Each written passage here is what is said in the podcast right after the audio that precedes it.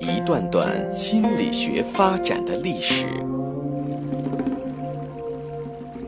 一个个或有趣生动的故事，向大家展示人类行为情绪的原因，最终理解我们自己，认识自己。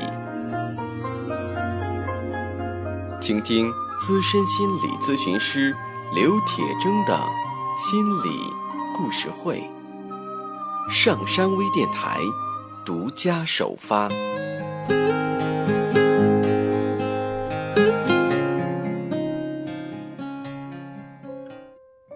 你好，我是心理咨询师刘铁铮。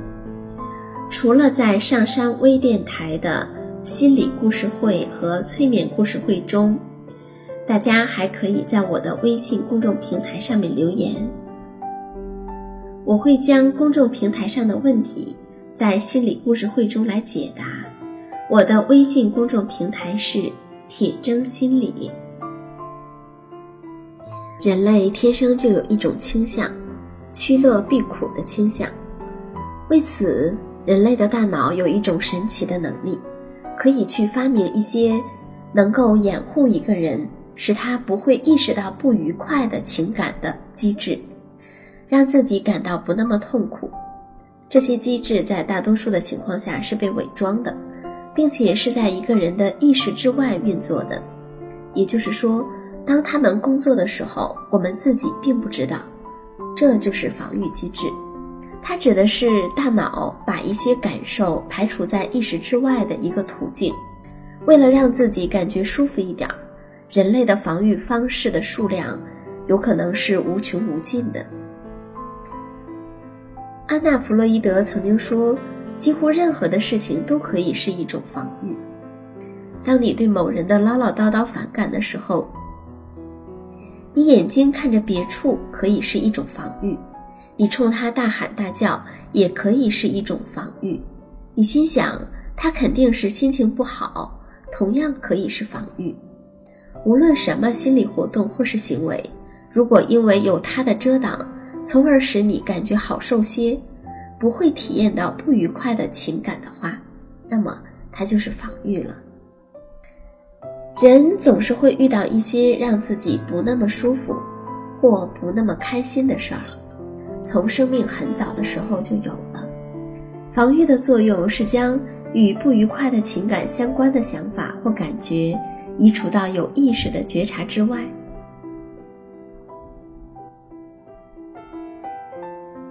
例如说，你有一个约会，但不知道为什么忘记了，过去了之后才想起来。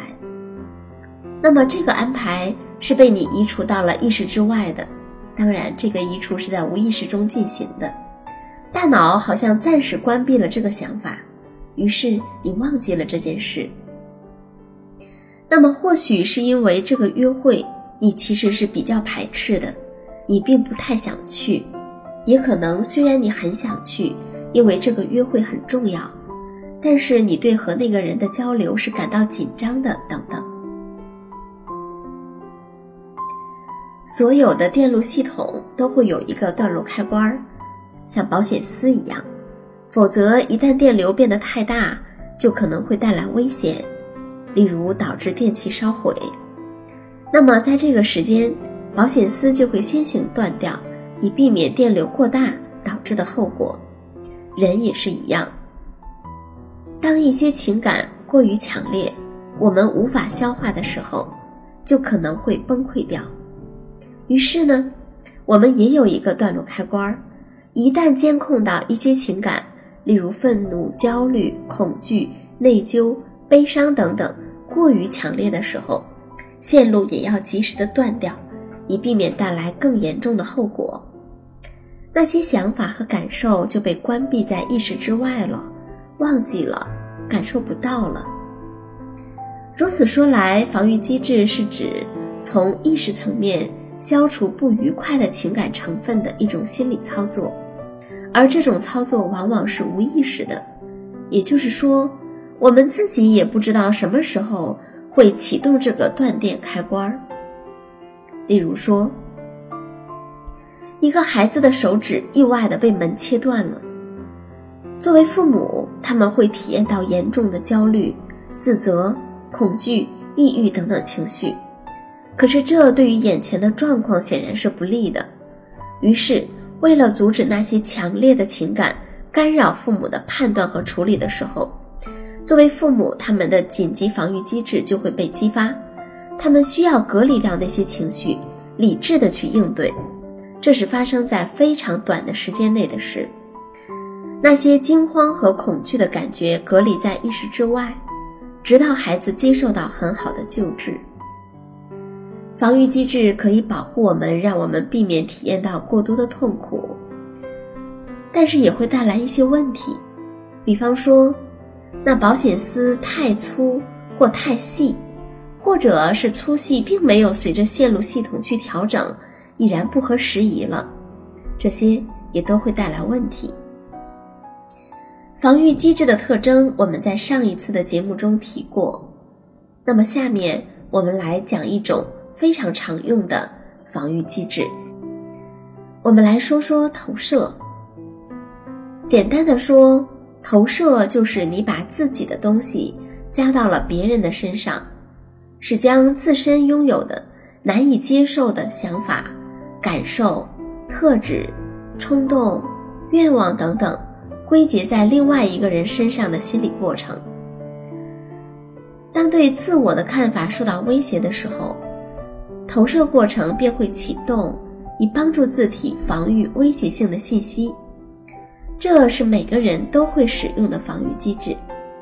我们通过一个例子来了解：一位女性来访者，她认为她上司在生她的气。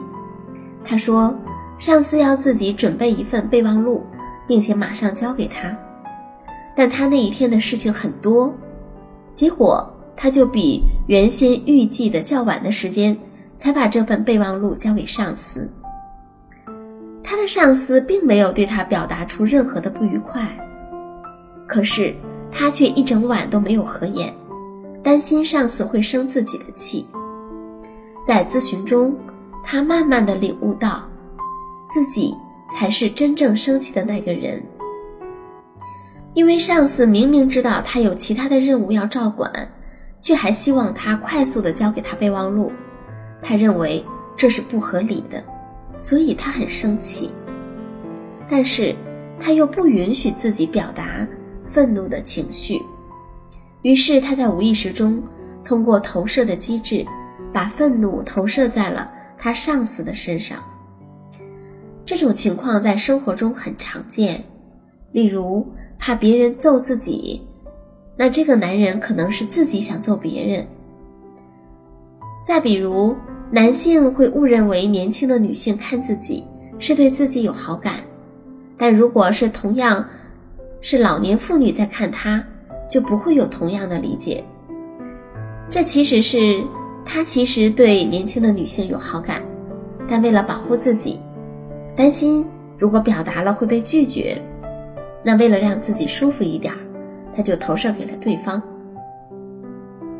再比如，父母不允许自己享受生活，那他们会把这一点投射给孩子，在生活中给孩子无微不至的照顾。或者，一位妻子她不允许自己表达愤怒，那么她可能会找一个脾气比较暴躁的男性做丈夫。投射可以发生在一切设置之中，而家庭可能是一个尤其强烈的潜意识的运用投射这一机制的场所。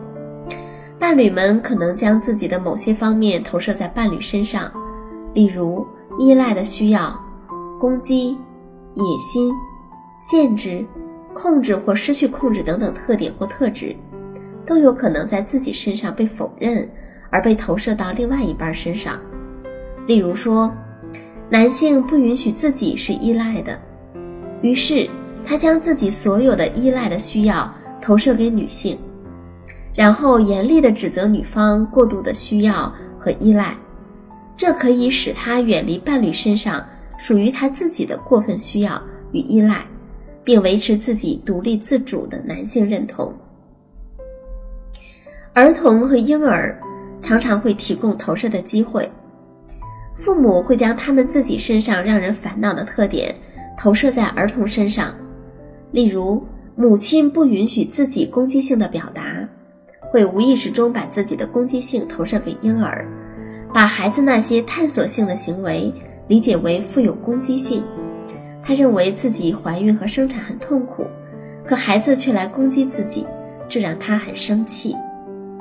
再比如说，一位父亲是军人，他不允许自己的性格有懦弱的成分，那他会不断的在孩子身上看到懦弱，会不断的提醒这一点，这也是在孩子的身上看到了属于自己的东西。人都是在一定程度上生活在自己投射的世界里，投射的太多会造成与现实世界的太多的冲突，太少则活不下去。例如，我们外在的环境可能是安全的，也可能是不安全的。人需要先投射出安全感，才能在这个环境中待着。但我们如果投射的太多太厚，又会影响对现实的适应。世界是什么样子并不重要，重要的是在我们的内心中是什么样子。那如果我们问别人，你对我有什么印象，也可以从一个侧面中看到他的投射。曾经做过一个练习，两个人一个小组，然后呢看着对方的样子，你觉得它像什么，就可以画下来。可以是山，是河流，是太阳，是月亮，是公主，是某种动物，当然可以是，呃，人的样子。然后呢，写下来你认为对方有的特质，然后双方去讨论，那会发现，我们认为在对方身上看到的东西，其实也是自己身上有的东西。有一句话叫做“外面没有别人，只是你自己”，说的就是投射。但投射只是防御机制中的一种，只是它在我们生命早期就发展出来，是最常用的，人人都会的一种。每个人都仿佛戴着一副不同的有色眼镜儿，对自己有的东西特别敏感。除了不好的东西可以投射，好的东西也可以投射。人与人可以坐在一起，是彼此安全感的投射。真实世界。没有绝对的安全，只有投射的安全。感觉安全与否与真实的安全并没有太大的关系。所有的人都有投射，只是投射的程度不同而已。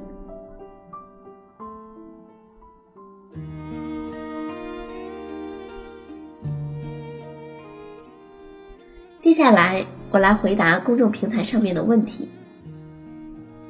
有一个人留言说，朋友经常跟自己借钱，因为是朋友就借了，可是朋友常常会忘记还，自己碍于面子也不好意思要，借的时候呢也不好意思说不借，这样的情况经常发生，该怎么办呢？